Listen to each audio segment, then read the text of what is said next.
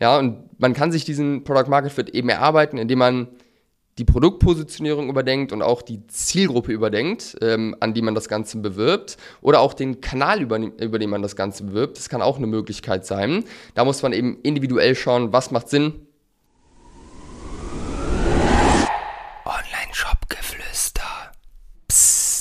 Hallo und herzlich willkommen zur heutigen Folge und ich möchte dir heute erklären, warum 90% aller Brands am Product Market Fit Scheitern. Und wir starten wie immer direkt rein. Lass uns vielleicht ganz am Anfang kurz klären, was bedeutet Product Market Fit. Ich glaube, das ist ein Begriff, den hat man häufig gehört. Manche können sich vielleicht nicht genau was darunter vorstellen.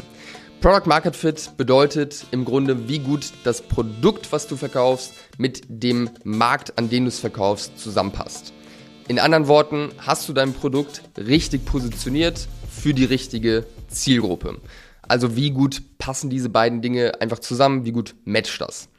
Und ich habe in den letzten Jahren, also in den letzten zwei Jahren ungefähr, über 200 Brands, alles E-Commerce-Brands, betreut und denen geholfen zu wachsen. Und äh, ja, da waren natürlich viele Brands dabei mit einem krassen Product Market Fit, den wir auch gemeinsam herausgekitzelt haben, aber auch Brands, die jetzt keinen krassen Product Market Fit hatten. Und das ist für mich wirklich eines der größten Learnings aus den jetzt, äh, letzten Jahren, wie krass wichtig dieser Product Market Fit eigentlich ist. Wenn du hier im Online-Shop-Geflüster-Podcast schon was mitnehmen konntest aus dieser oder den letzten Folgen, dann freuen wir uns extrem über eine Bewertung und ein Abo von dir. Also wenn du es noch nicht getan hast und was mitnehmen konntest bisher, dann gerne ein Abo dalassen und eine 5-Sterne-Bewertung. Vielen, vielen Dank. Und ich möchte euch das einfach jetzt mal veranschaulichen, indem ich einmal beschreibe, was sieht man bei Brands, die einen guten Product Market Fit haben und was sieht man bei Brands, die keinen haben.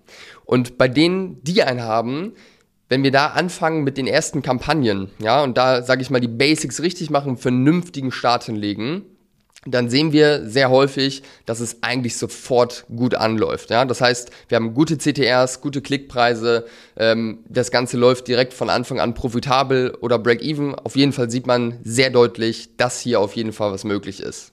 Dann sieht man natürlich auf der anderen Seite, also wenn die Leute in den Shop kommen, dass die Conversion Rate häufig sehr gut ist, obwohl jetzt der Shop noch gar nicht so krass optimiert wurde.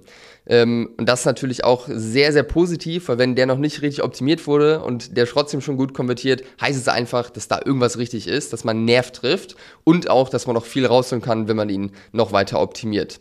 Man sieht, dass Kunden wiederkommen, begeistert sind, ja, das auch weiterempfehlen, darüber sprechen. Das heißt, man kann auch so ein organisches Wachstum, sage ich mal, beobachten. Das heißt, es wächst einfach von selbst, weil es einfach ankommt und passt.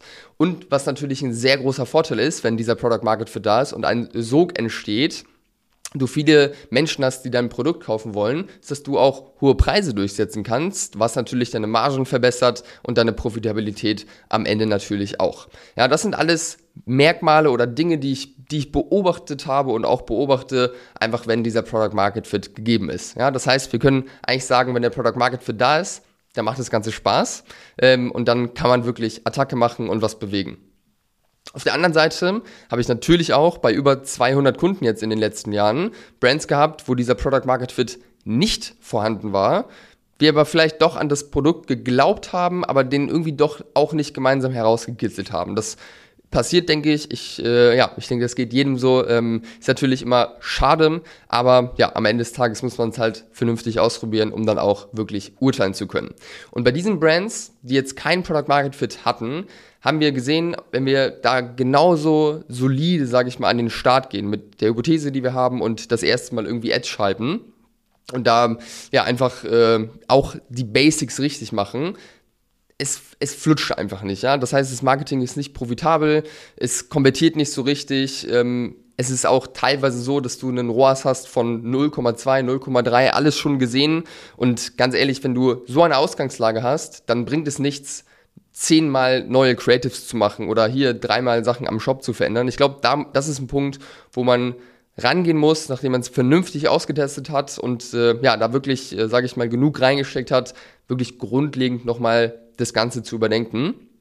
Kommen wir gleich zu, wie man das machen kann, ähm, weil das einfach zu weit von dem entfernt ist, was man dann vielleicht doch bräuchte. Also Marketing ist einfach schwerfällig. Es flutscht nicht so richtig und es ist weit von dem entfernt, dass das Ganze irgendwie profitabel läuft.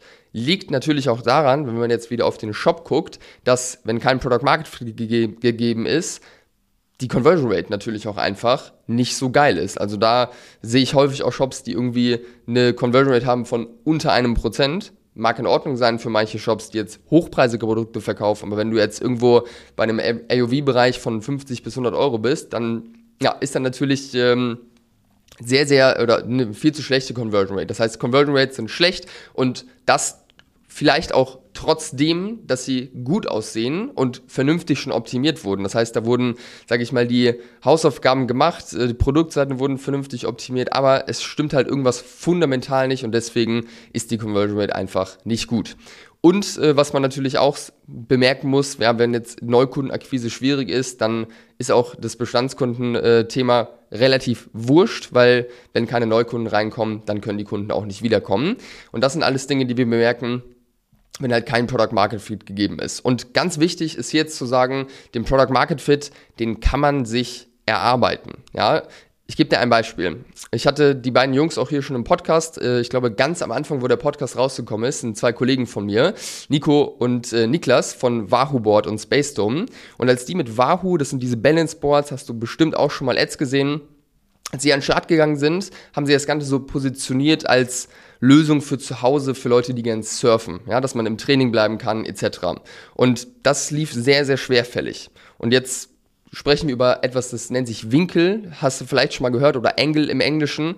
Das äh, habe ich, hab ich die Erfahrung gemacht, dass es relativ schwierig ist zu greifen. Das bedeutet aber jetzt am Ende, wie du das Produkt positionierst, also aus welchem Winkel du dieses Produkt bewirbst. Und eine, ein Winkel ist eben hier für Surfer, um zu Hause zu trainieren. Was sie dann gemacht haben, ist einfach weitere Angles zu testen. Also die haben getestet, wie funktioniert es, wenn wir dieses Produkt bewerben als Fitnessgerät für zu Hause, auf dem ich Liegestützen machen kann, äh, einfach meine Haltung und sowas verbessern? Oder wenn ich es als äh, Spiel- und Spaßgerät für die ganze Familie bewerbe. Das sind alles verschiedene Winkel, die dann getestet wurden. Damit einhergehend natürlich auch Zielgruppen, die anders sind. Und äh, ja, als die das getestet haben, haben die herausgefunden, dass dieser Winkel Spiel und Spaß für die ganze Familie einfach am krassesten funktioniert hat. deswegen haben die sich darauf weiter fokussiert und dann ist es richtig abgegangen. Und man kann sich diesen Product Market Fit eben erarbeiten, indem man die Produktpositionierung überdenkt und auch die Zielgruppe überdenkt, ähm, an die man das Ganze bewirbt oder auch den Kanal, über den man das Ganze bewirbt. Das kann auch eine Möglichkeit sein. Da muss man eben individuell schauen, was macht Sinn, und ähm, ja, ich denke, das reicht als kurzer Einstieg in dieses Thema. Wenn du hier weiter tiefer einsteigen möchtest oder ja mal ein ehrliches, direktes Feedback äh, von uns haben möchtest, äh, wie wir dein Produkt sehen, was da den Product Market Fit angeht, melde dich gerne, schreib mir bei Instagram oder LinkedIn einfach eine Nachricht, wir connecten uns oder du buchst dir einfach direkt bei uns über die Homepage einen Termin fürs Erstgespräch, wo wir gerne da auch reingehen können. Ich freue mich auf jeden Fall von dir zu hören und ähm, ja, hoffe, dass du hier etwas mitnehmen konntest heute. Und das war's mit dem Inhalt.